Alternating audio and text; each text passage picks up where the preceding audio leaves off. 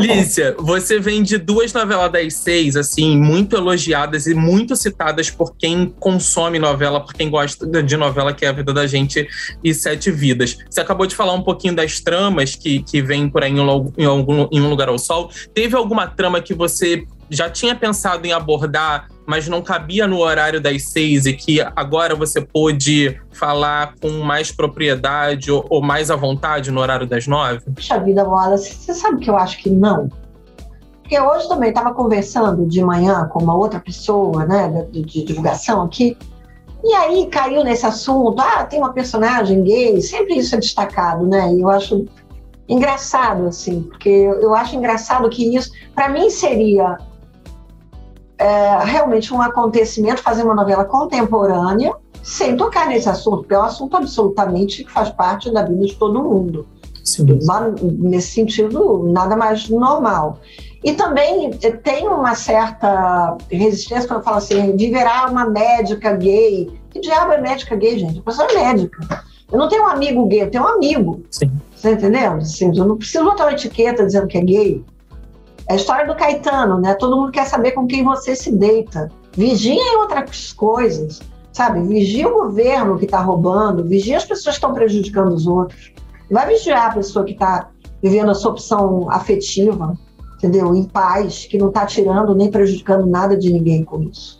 Mas voltando, arredondando com o que eu ia dizer, esse assunto, né, que veio, eu me lembro na, na última novela Sete Vidas, eu tinha a personagem da Regina Duarte, ela era uma avó, ela era gay, ela tinha se casado com outra mulher, ela tinha tido filhos gêmeos por inseminação artificial. Eu tinha longos diálogos dela com os netos, que eram duas criancinhas desse tamanho, e ela contando da, da opção afetiva dela.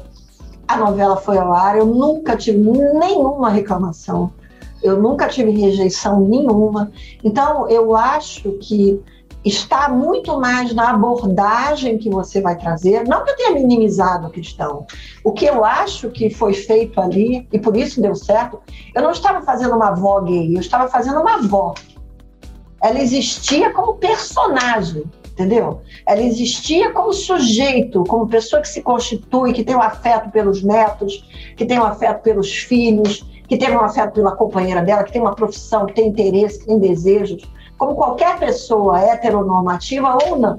Entendeu? A partir do momento em que eu acho que você afirma isso na sua ficção, você pode falar absolutamente de qualquer assunto. Então, nesse sentido, não. E eu nunca me senti justiça seja feita na TV Globo, tolhida ou direcionada para falar isso ou falar aquilo. Sempre tive muita liberdade, entendeu? Aqui dentro. Essa conversa não acaba aqui. Para ouvir o papo na íntegra, é só voltar no feed do podcast Novela das Nove e procurar o episódio Um Lugar ao Sol, mais entrevista com Lícia Manzo. Nesse programa, a autora revela sua reação inusitada ao ser convidada para escrever a primeira trama no horário nobre, fala das inspirações para o novo trabalho e diz o que pensa sobre a novela ter se tornado uma obra fechada por conta da pandemia. Até lá!